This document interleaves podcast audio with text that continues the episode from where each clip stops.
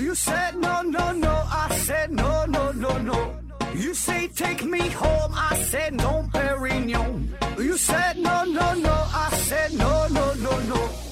No, no, no, no.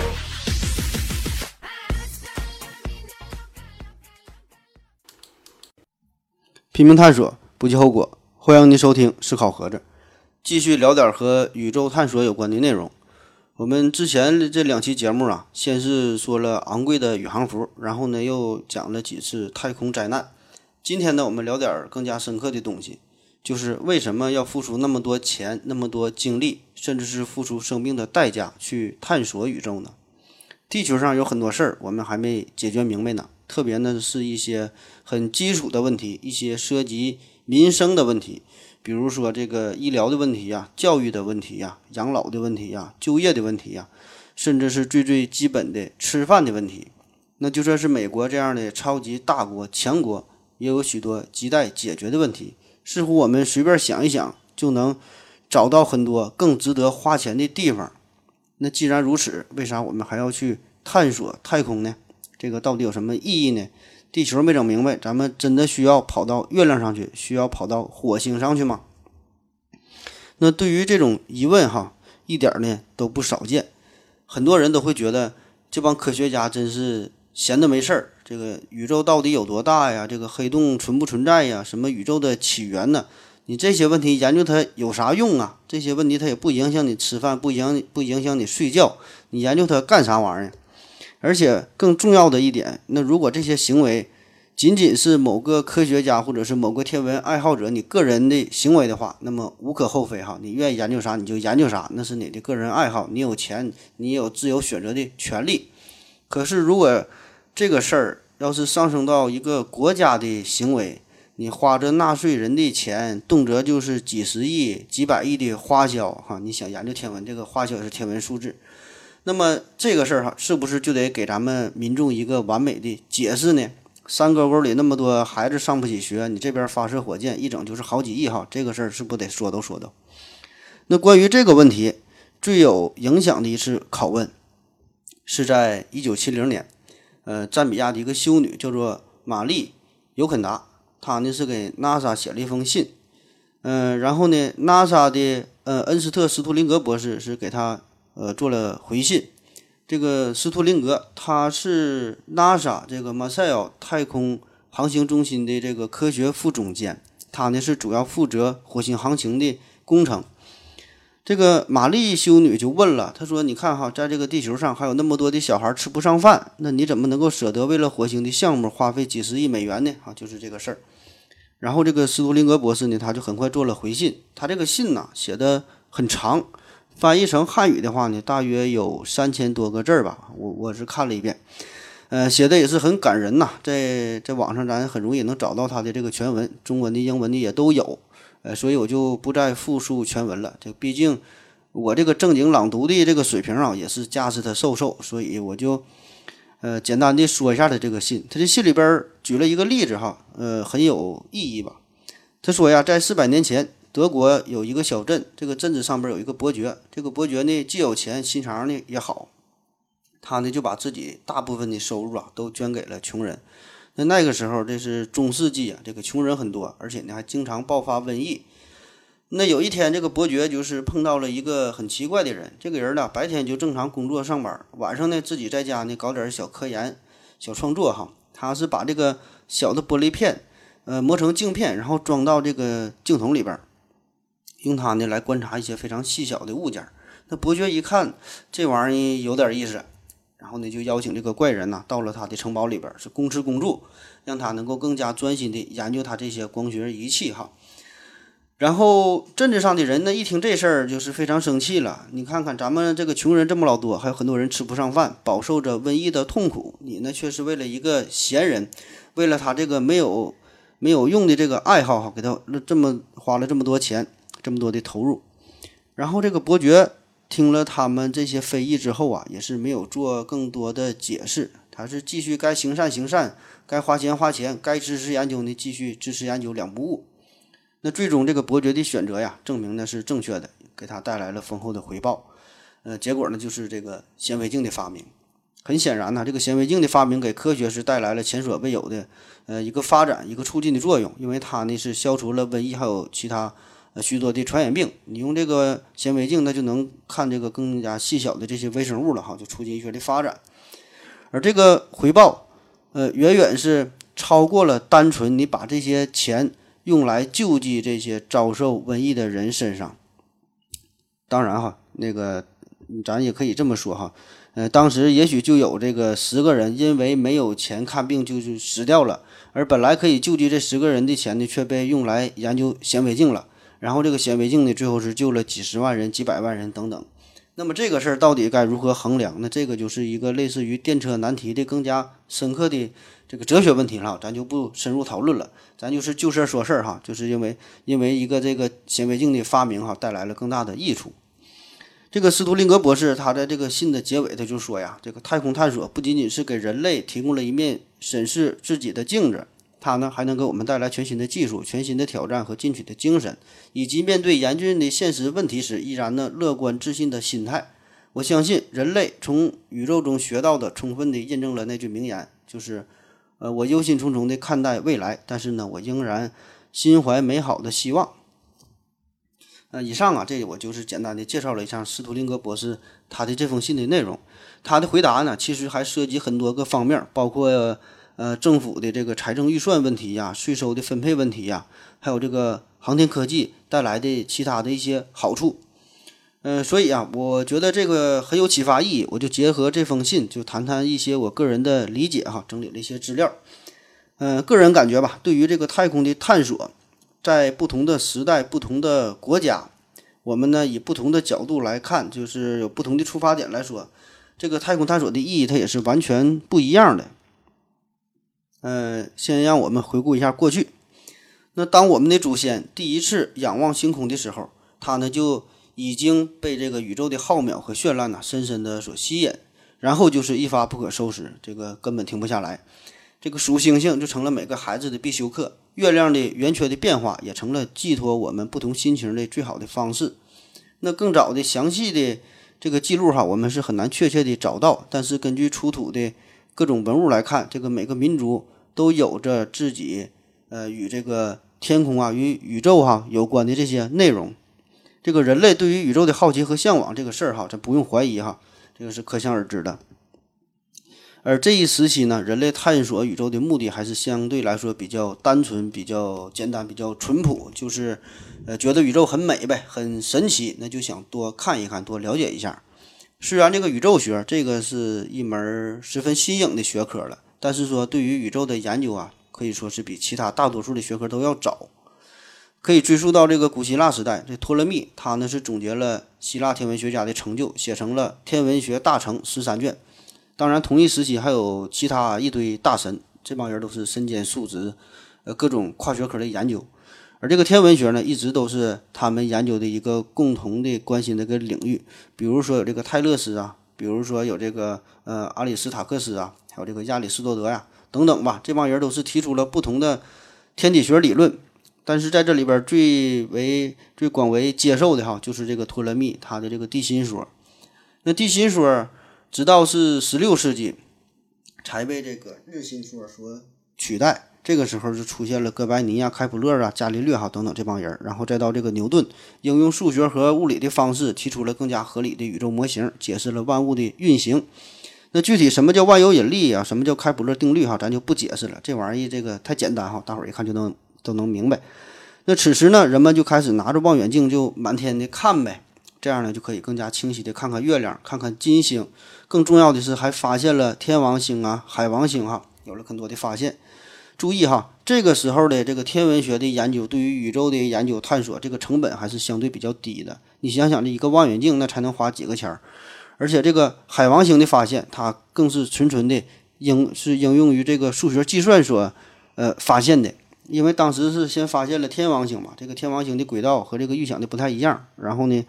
你就根据这个万有引力一计算，就推测这个天王星的外边应该还有一个行星，这个行星呢就是呃对天王星产生了影响吧，那这么一算还真找到了，就就发现了这个海王星。嗯，然后就发展到了二十世纪呗，在二十世纪初，这个爱因斯坦的相对论是横空出世哈，提出了一个全新的时空观。呃，这相对论是啥？这个具体咱也就不用解释了哈，这个太简单了，大伙儿一看也也都能明白。嗯，在此在此之后呢，就是提出了什么平行宇宙啊、大爆炸的假说呀、什么仁哲原理哈，这这些东西了。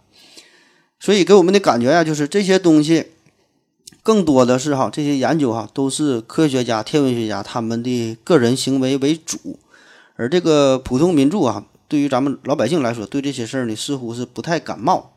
那我们刚才简单回顾一下这个宇宙学的诞生哈到发展这个大致的一个过程，就会发现，在整个这个漫长的两千多年的这个时间当中，虽然民众对于那些天文学家、宇宙学家到底是在研究啥并不知情，也并不是十分关心，但是呢，老百姓他关心花钱的事儿哈，只要你不花咱们老百姓的钱那就行，你花也不能花太多。那么这个民众对于高额的天文科学研究这种这个投入这个质疑到底是什么时候出现的呢？其实这个事儿哈，并没有一个明确的界限。那之前说的那个修女的那封信呐，只是一个呃标志性的事件而已。然后我就查阅了一百多本这个文献哈，就是看看这个内容。最后呢，我得出结论，这个我觉得哈，大致呢是应该是在二战之后，就和这个冷战的出现差不多。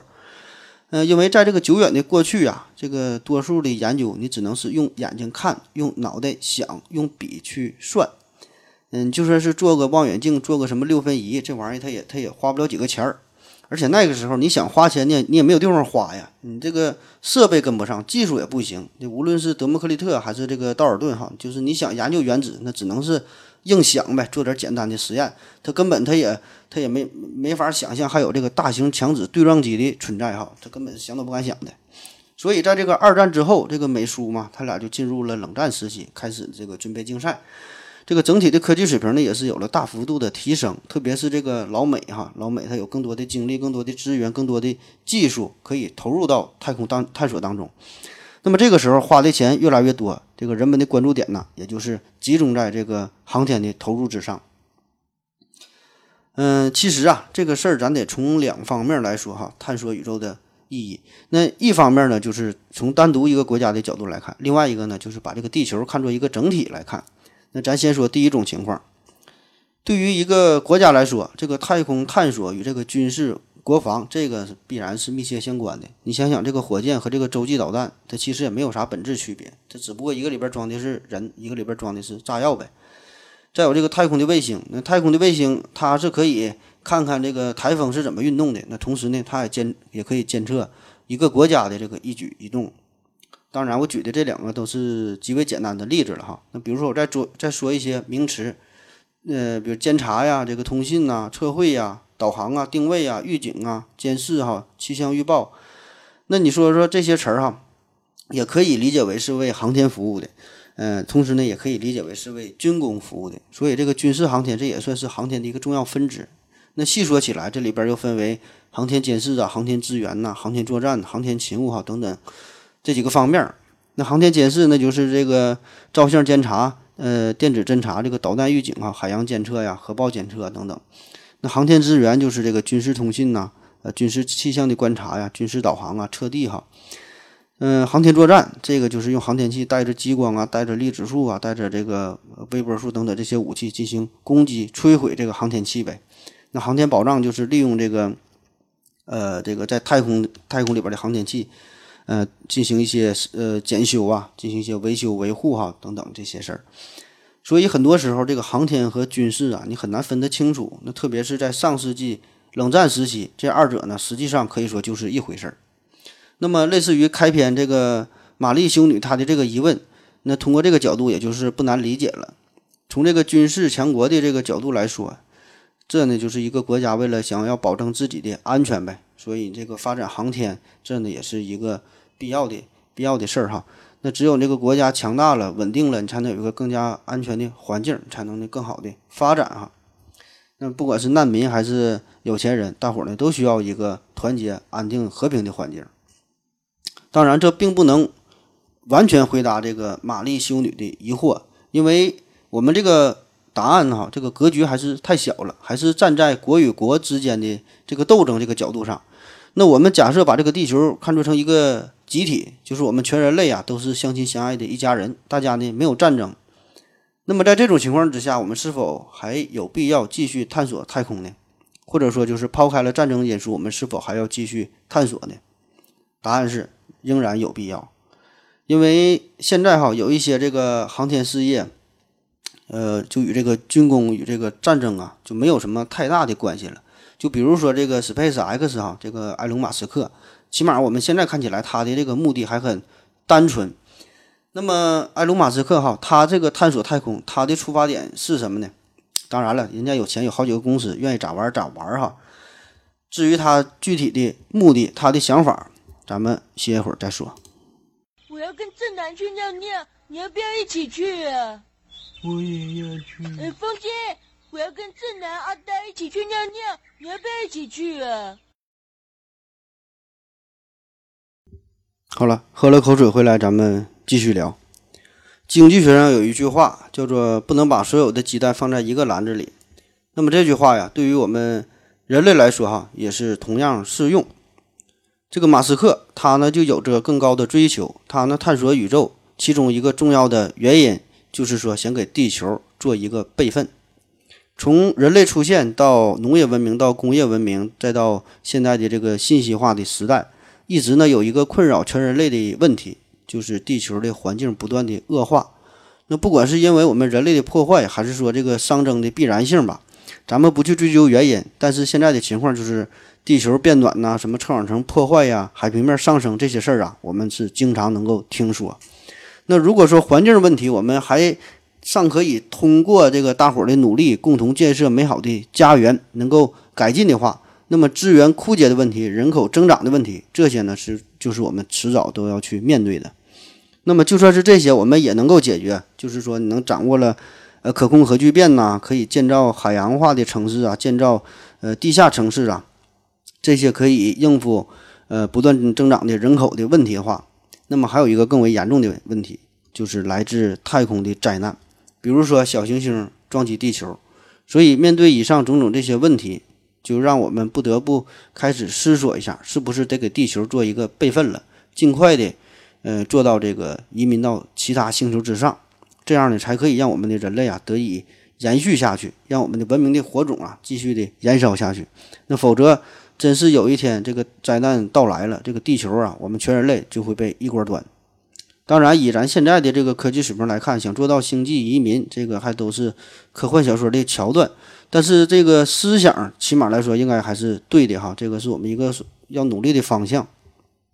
那回顾历史，这个地球遇到的各种灾害并不少。家里边有老人的可以问一问。嗯，有这个超级太阳风暴啊，地球磁极的倒转呐，这个伽马射线呐，超新星爆发呀，呃，甚至说外星生命的袭击哈，这个呢这都有可能。那各种不同类型的重大的天文灾难，有些是我们能够想到的，甚至有还有一些呢是我们根本想都想不到的。所以放眼整个宇宙来看，可以说这个宇宙那是危机重重，四面楚歌。看似风景这边多好啊，只是呢，因为我们活得太短了，我们还很年轻，没赶上什么大事儿。就比如说这个小小天体撞击地球这事儿哈，其实这事儿就很常见呐。不管是水星、火星啊，还是其他的什么行星，这个行星的卫星，就比如说这个月球，呃，甚至是一些这个小行星的天体表面，我们都发现了密密麻麻的撞击坑。而就目前这个全世界的这个范围来看吧，已经确认的这个撞击坑，这个全地球哈也是有二百多个，那还有很多没发现的呢，那就老了。在六千五百万年前，有一颗小行星撞击了地球这个墨西哥湾，所以呢，地球上百分之八十的这个生物的种类啊都灭绝了，同时呢，也是导致了恐龙的消失。在一九零八年，这个俄罗斯通古斯地区呢也是呃遭受了小天体的一个撞击。呃，引起了数千平方千米的森林大火，大量的动植物哈也是遭受了生态的灾难。那从概率的角度来说，我们人类，我们这个地球被小行星怼上，这个是迟早要发生的事儿。而我们现在能做的，只能是做到提前预警哈，干扰一下这个小行星的飞行轨道，或者是。呃，对于一些小很小很小的小行星，能够把它给这个炸毁了。但是如果大一点的这个小行星要是到来的话，那我们只能是等死了。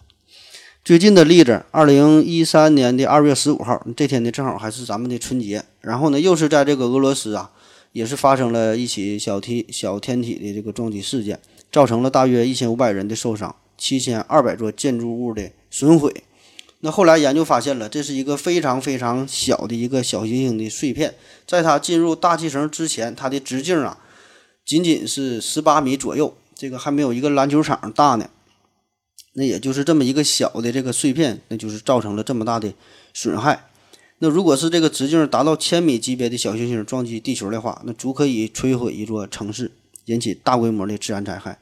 因为这个小小天体撞击之后啊，它造成的这个灾难不仅仅是一个局部的毁坏，你更重要的是它会引起非常大量的尘埃呀。那这些东西飞入地球的大气层，特别是到了这个平流层之后啊，它会这个随风运动哈，进而呢就会遮挡太阳光，影响这个地面上的植物的光合作用，同时呢也会影响这个海洋。你遮挡太阳光之后，海洋温度就下降，它就结冰了，所以全球的这个气候啊也会发生剧烈的变化，这生物呢自然也就会灭绝了。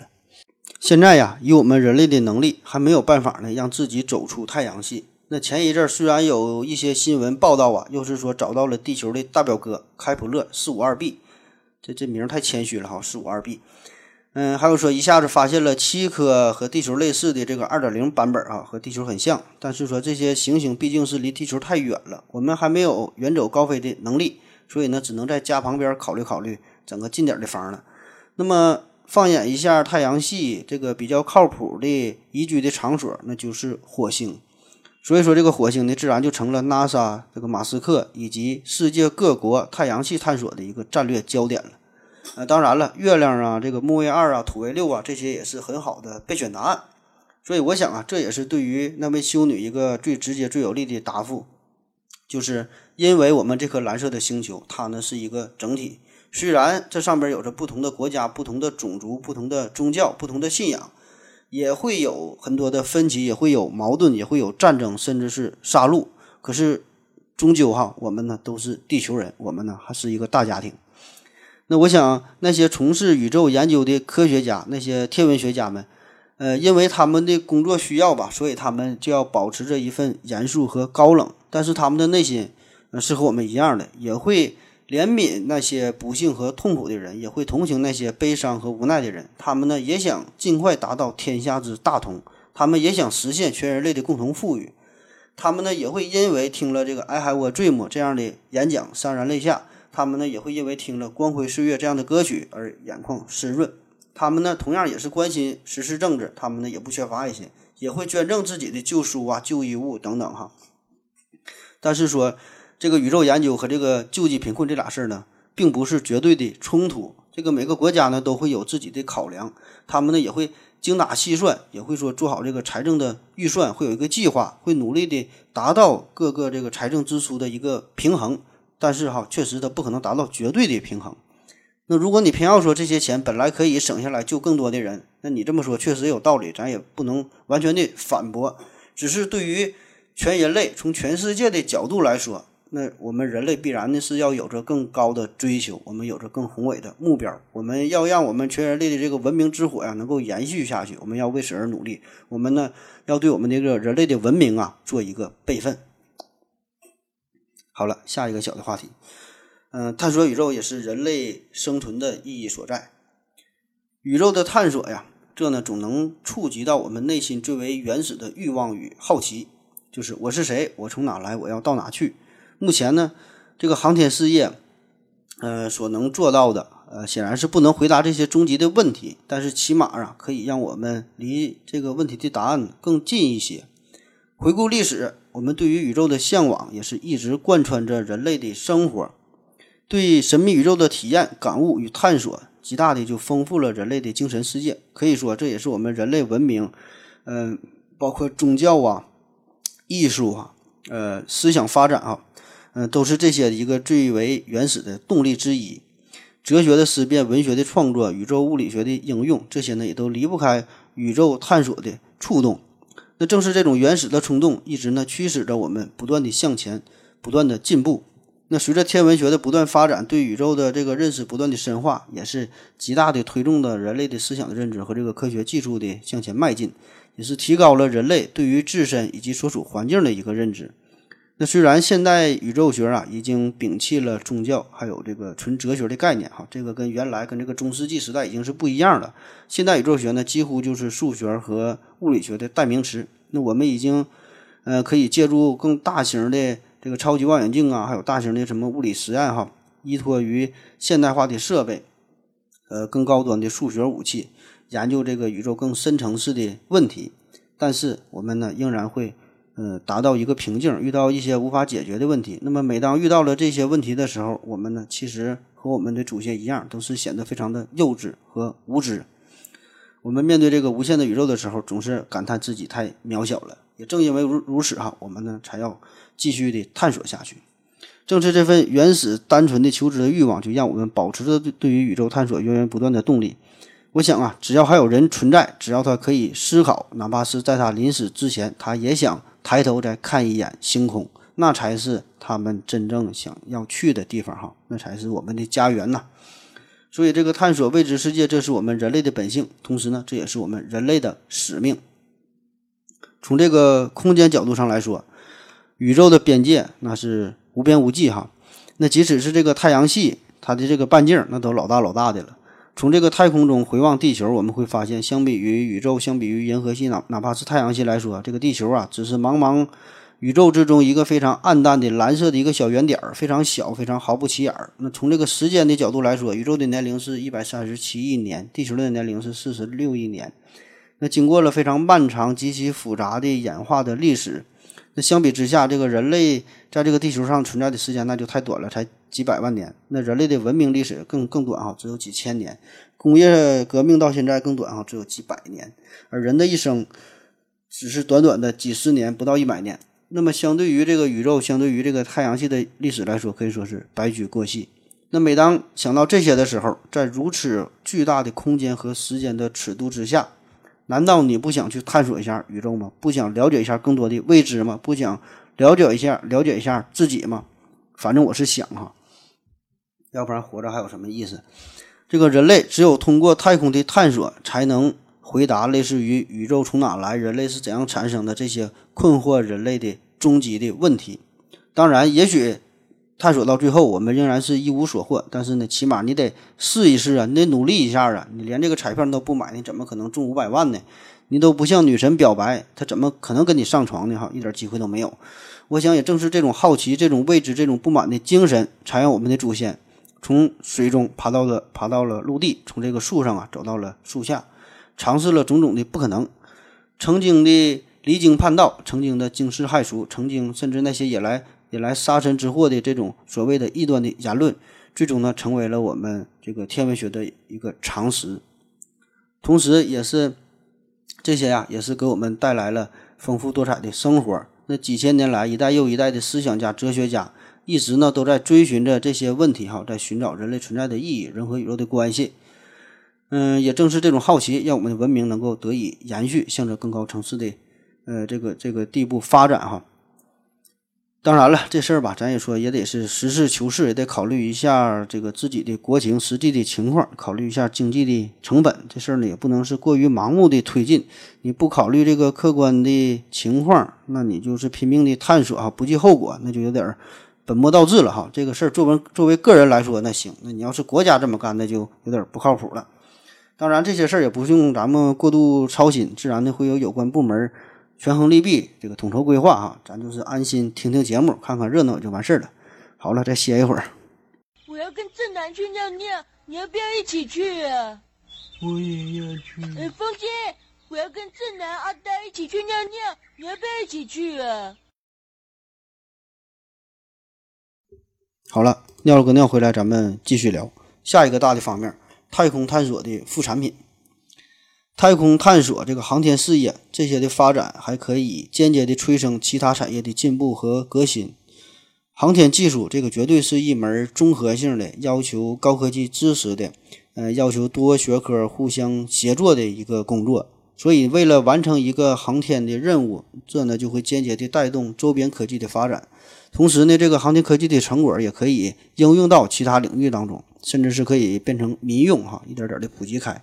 比如说这个阿波罗计划，它呢是想把人送到月亮上，那除此之外带来的结果还有很多很多，比如说有这个巨型的火箭呐、微型的雷达呀、无线电制导啊、合成材料啊、计算机啊、电子技术、这个自动控制、真空技术、低温技术、半导体技术，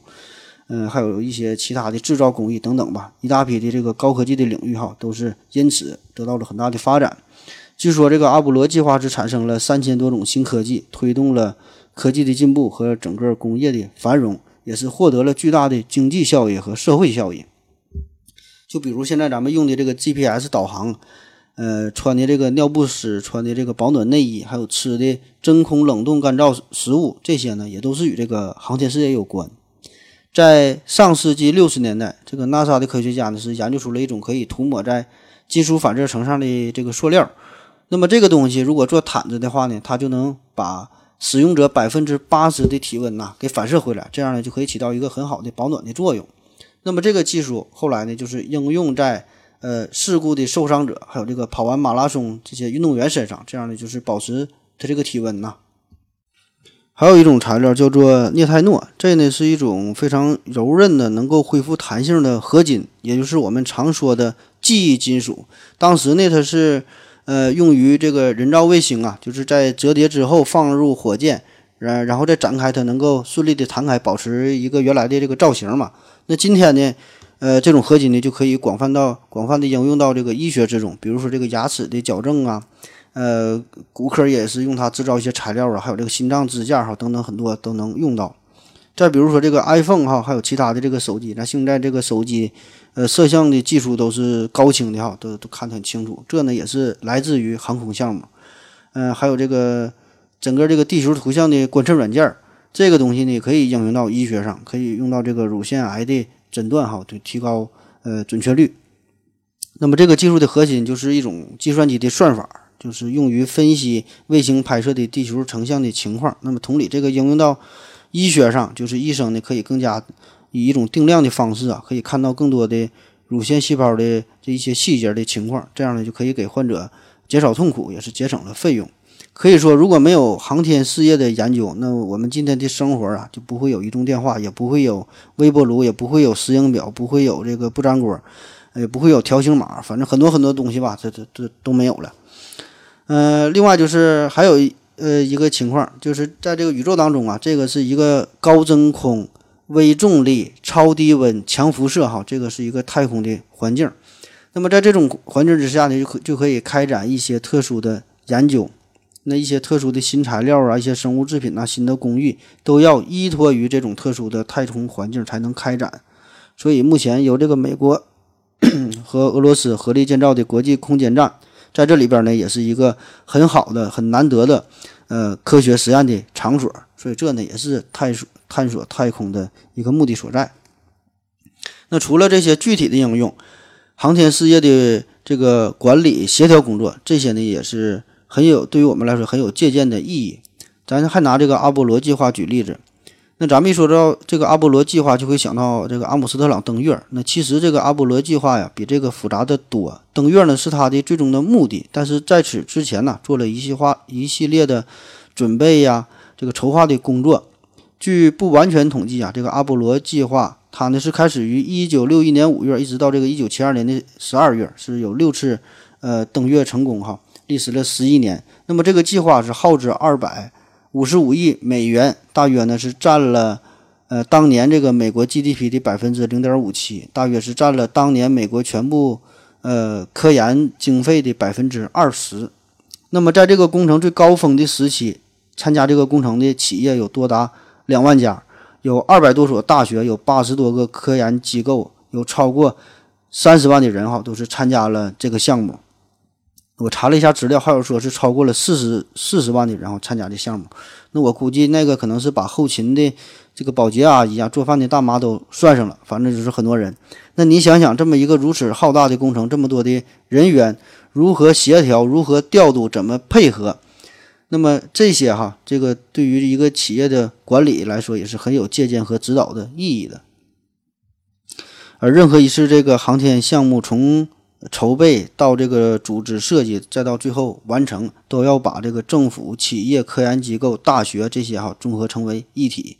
然后呢，带来的结果呢，就是也加强了科学技术生产这三者的关系，这样呢也是促进了科学事业的发展。所以这些都是这个航天事业间接带来的呃一些好处吧。所以更多的时候啊，这个航天领域的这个账哈，我们就是不能只算这个眼前这么点儿的利益，我们呢呃得看得更远一些哈。虽然有一些项目我们觉得是劳民伤财，这个看似花钱如流水，但是我们把这个目光放得更远，站得更高的话，那么看到的东西它就不一样了。当然了哈，个别情况有一些地方，这些一些项目该管还得管一管。就像是在数学领域啊，就比如说这个费马大定理啊，那无数的数学家这青丝是变成了白发，白发变成了秃顶，耗费了一生的心血呀，就想要证明费马定理，也是没能成功。而且你就算是真的证明了这个费马定理，它又有啥用呢？其实这事儿还真就挺有意思，也是很有启发意义。可以说呀，在证明费马定理之前，它还真就挺有用；但是在证明之后，可能真就没啥用。那为什么这么说哈？因为为了证明费马定理，你就得研究啊，你就得使用更多的、更新的数学工具。所以在这个三百多年的探索的过程当中，为了解决费马定理，竟然形成了许多新的数学分支，这呢都大大的促进了数学的发展。所以说，这个希尔伯特他就称这个费马定理称为会生金蛋的母鸡。最后呢，这只鸡是被安德鲁·惠尔斯给杀掉了。在数学中啊，有这个纯粹数学；在这个物理学中呢，有这个理论物理。这些东西研究的那些，好像，呃，都是不食人间烟火，这个曲高和寡哈，鲜有人理解和问津，与咱们实际生活感觉是没有啥联系。但是呢，正是这些看似无用之用啊，才是当代科学的一个根基所在。那我就觉得有些时候，咱们这个生活嘛，这就是功利心太强了。呃，经常说的一句话就说这事儿有啥用哈，值不值得做？特别是这个小孩儿，呃，不爱学习的时候，说我想看动画片儿，我想看看小说，我想听听喜马拉雅，那家长就会说了，你看那玩意儿有啥用？听那玩意儿有啥用？是能当饭吃啊？是能当钱花呀？特别是到了这个高三的时候，那一切与高考无关的东西都被排除在外了。那如果大家都是抱着这种这种态度的话，那么必然呢就要就要失去很多东西啊，失去很多美好。那对于这种人来说，我也只想问一句：那你活着有啥用啊？有一次我就是去一个地方旅游，那个那景区没给我钱哈，所以我就不说他名了，不给他打广告，咱就编个名吧。这个景区上边，呃，有个叫何何志亭这个地方哈，何志亭。然后呢，我就早早起来了，收拾好装备就准备出发。那个亭子啊，就是在山上嘛，还好这山是不算特别高。我就是穿过了几片林区，越过了几条小溪，最后是累成狗了，是爬到了这个山顶这个小亭子上。可以说是我是呃为你翻山越岭，却无心看风景哈。那到了这个山顶，到了这个亭子里边一看，也也没啥好看的呀，就是一个小凉亭，旁边呢写了一副对联，就和俺家楼下小区里那个凉亭差不多。然后也是听到了旁边有许多的游客呀，也是这么抱怨哈，这也没啥好看的。那这个时候就听到当地的一位大妈就解释了，她说：“这个亭子啊，是相传，呃，很久很久以前有两位神仙在这块儿喝酒，喝多了，然后呢还留下点什么什么小故事，然后就出名了。实际上是没啥好看的，真正好看的风光呢是在这个上山的这个路上哈，有有几条呃小溪值得看看，还有几个瀑布哈，然后旁边有个竹林，这些都是挺好看。那听了这个话哈，我就恍然大悟。”所以你看哈，这个，呃，人家这个王徽之，这个牛逼哈，这个王徽之，他是王羲之的第五个儿子，呃，因为他是留下了一个词儿，叫做“乘兴而来，兴尽而返”。这说的是啥意思哈？就有一年冬天，连下了好几天的大雪，终于呢，终于在一个晚上，这雪停了，然后大月亮就出来了，照在地上，雪地反反射这个月光啊，就是很漂亮。然后王徽之呢，就喝酒呗，唱歌哈，很嗨。然后这时候呢，突然想起了他的好朋友，就想他和他好朋友一起喝酒。那好朋友离他家挺远的，他马上就叫仆人来了，就划船出发，就要找他这个朋友哈，着急见朋友喝酒，让他的仆人就赶紧赶紧划船呗哈，越划越快。这朋友家也是挺远，就划了大半夜，天快亮了才要到地方。那就要就要在快到地方的时候，这个王徽之就说了：“咱掉头回去，咱不去了。”这个仆人就心说呀。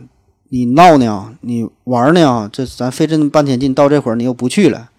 然后王徽之就是淡淡一笑，就说了：“这个我本来呢是一时兴起才想来的，如今呢兴致没有了，咱们就回去了。所以呢也没有必要非得要见到他。当然这个事儿哈，每个人的理解可能不一样。反正我是觉得，呃，他的这个作风是挺潇洒、挺豪放、挺自然的，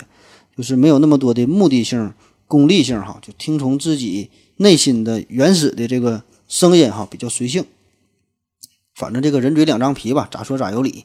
你也可以说，只有树立了坚定的目标，并并且为之奋斗，才能成功哈。当然，你也可以说，这个只有抱着这种洒脱自在的心情，抱着一种玩的态度，才能干出大事哈。反正咋说都行。嗯，又有点扯远了啊，反正也扯远了，咱咱就继续再往下扯。有一个非常著名的照片，叫做《饥饿的苏丹》，这个照片呢还获得了普利策大奖，作者呢是凯文·卡特。这照片，估计大伙儿都看过，就是一个苏丹的小女孩，马上就要饿死了，跪倒在地上。她的后边呢是一只大大的秃鹰，哈，虎视眈眈，就等着这个即将到口的这个美餐。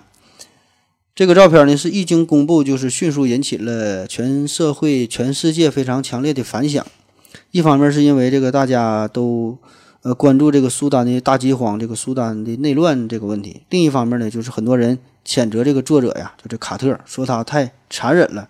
说你应该放下相机救这个女孩啊，而不是说的在旁边拍照啊。最后呢，这个凯文卡特也是选择了自杀。所以这个事儿也是给我们带来了更多的思索啊。我觉得这个就和我们宇宙探索有点类似，叫有舍有得嘛。那你这个一时的残忍与无奈呀，可以说是为了唤起更多的关注。嗯，也是为了更高的追求。也许哈，你在那一刻呢，你放下了相机，你可以救一个人，救十个人。但是说你想救成千上万的人，更多的人，那就不是靠你一个人的力量能够完成的。而这个宇宙探索也是如此哈。呃，它呢是为了呃我们全人类吧，这个全地球上七十亿人的使命哈。所以这个是科学家、这个天文学家他们。嗯，在意的事儿，他们要做的事儿，哈，所以他们是才是背负着，呃，更为沉重的使命，在带着这个全人类往前走。嗯，下一个小方面是太空中的原材料。人类社会是一个依靠资源消耗而发展起来的文明。那随着地球上这些资源呢是越来越少，人口呢是越来越多，人类资源这个消耗的速度也是越来越快。那么最终的结果当然是只能向宇宙中索要更多的资源了，那有一些资源在地球上也是十分稀缺的、十分珍贵的。就比如说这个氢气吧，这氢气在地球上的含量就很少，但是呢，呃，在全宇宙来说，这个氢气那是非常丰富了。而地球上，再比如说这个金呐、银呐、铂啊、钛哈这些金属，再比如说钻石，这些在地球上都是十分罕见的，很很值钱。但是这些东西在宇宙当中，那有一些星球上就是十分常见了。比如说，在这个二零一零年九月，美国呢就观测到了一颗行星，这颗行星距地球约五十光年，它的直径呢大约有四千公里，它的核心呢就是密度极高的结晶碳，也就是我们常说的钻石。那要是换算成克拉的话，哈，相当于十的三十四次方克拉，不知道多少，反正老多老多的了。当然了，我们现在还没有能力去开采，但是呢，这个起码也是给我们带来了一些思路，所以我呢，我们还要。继续的探索下去。美国现在就有一些私营的企业就已经开始关注这个小行星的采矿工作了。那比如说这个月亮上，那月亮上就有一些这个稀土元素啊，嗯，比如说有这个铀啊，有这个碳呐，这些都是电子产品，还有这个太阳能电池板当中广泛需要的。还有这个氦三哈，氦三，这个是呃，在这个核磁共振呐，还有这个核电站的燃料哈，都是呃十分需要的，也被认为是未来一种很。安全的、很洁净的一个能源，嗯，一百吨的氦三，它呢就能够提供全世界这个一年使用的能源的总量。但是这个氦三在地球上的这个呃含有量是很少的。人类目前已知的能够容易容易获取到的这个氦三，这全球大约也只有五百千克左右。而这个根据现在人类对这个月球的探索，哈。发现这个月球的这个地壳，它的浅层内竟然含有上百万吨的氦三。那如此丰富的核燃料，要是能真正都运到地球上来说，那么足够这地球用上上万年了。当然了，按照现在这个火箭的运力来说吧，这个运输的成本是太高了。那么在未来，我们如何更加有效、更加低廉的方式能够获取这些资源？这呢，也是这个航天探索的一个重要性所在。好了，今天的节目呢，差不多就是这样了。再展望一下未来吧。我不知道我的祖先们哈，他们为何要走出这个非洲大陆哈？可能是因为这个非洲大陆太热了，也可能是因为这地方这个果子不太好吃。那几十万年之后，从北极到赤道，从几千米的海拔的这个青藏高原到这个各个山区沼泽地带，这个世界呀，每一处可以说都有人类的足迹了。那我也不知道当初在这个大航海时代，这个迪亚斯啊、达伽马呀、哥伦布啊、麦哲伦呐，他们为什么要选择去远行？可能是因为国王的命令，也可能是因为为了海外掠夺，也可能是为了出去显摆显摆。反正不管什么原因吧，我想他们一定会有一个共同点，就是好奇。他们是用着自己的这个双脚，用着简单的船只，没有什么高科技，也没有导航哈，甚至说没有一个像样的地图。随时呢，也可能有自然灾害、危险的动物，都都有可能把自己干掉哈。那么在这种危险的情况之下，他们硬是探索了地球上每一个可能到达的地方，呃，也没有什么更多的奖励、更多的赞助，也不能像不像现在一样，到了地方还能拍照发朋友圈炫耀炫耀。嗯，也正是如此，他们呢却用自己的双脚哈丈量了这个大地，探索了整个世界。其实哈，现在我们和曾经的那些人类也都是差不太多。我们呢，自然也不会于满足于地球的现状。那虽然暂时的航天工作无法解决地球上的种种的难题，也不能让你涨工资，不能帮你还房贷，不能帮你找对象，但是呢，我们还是想要出去走一走，走得更远一些，看看不一样的宇宙。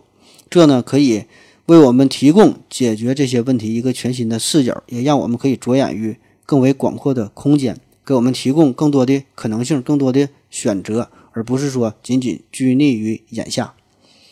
况且哈，万一真的能进行这个星际移民了，我想那时候房价，嗯，说不定也能跟着下调呢。人类对于太空的探索有着漫长的历史，人类自古以来就对宇宙充满了好奇，渴望飞向太空，渴望了解宇宙，渴望抵达未知的领域。我们的下一站会是哪呢？从这个一九六九年这个人类实现登月以后啊，呃，我们就开始设想了。嗯，以为自己很快呢就能征服月球，甚至是征服火星，建立太空基地。但是现在看来哈，我们有点过于乐观了。但是我们的脚步是永远不会停歇的。两千多年前，孔子说：“朝闻道，夕死可以。”大约在一百年前，英国的登山家乔治·马洛里，他呢是在尝试攀登珠穆朗玛峰的时候途中丧生了。他在被问及为何想要攀登珠峰的时候，他回答说：“因为山就在那里。”宇航之父乔尔科夫斯基，他告诉我们，地球是人类的摇篮，但是人类不能永远待在摇篮里。感谢您的收听，谢谢大家，再见。快些扬起你那苍白的脸吧，快些松开你那紧皱的眉吧，你的生